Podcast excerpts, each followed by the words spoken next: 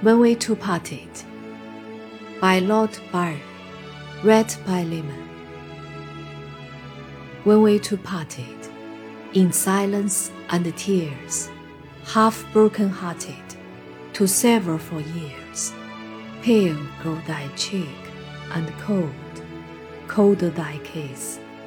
Truly that hour foretold sorrow to this. The dew of the morning sunk chill on my brow. It felt like the warning of what I feel now. Thy vows are all broken, and light is thy fear.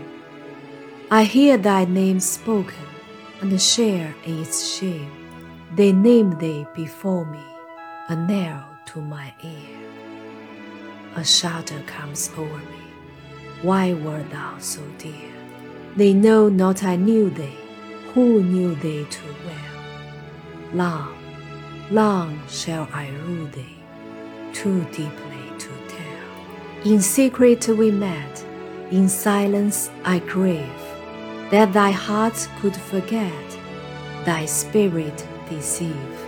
If I should meet thee, after long years, how should I greet thee? With silence and tears.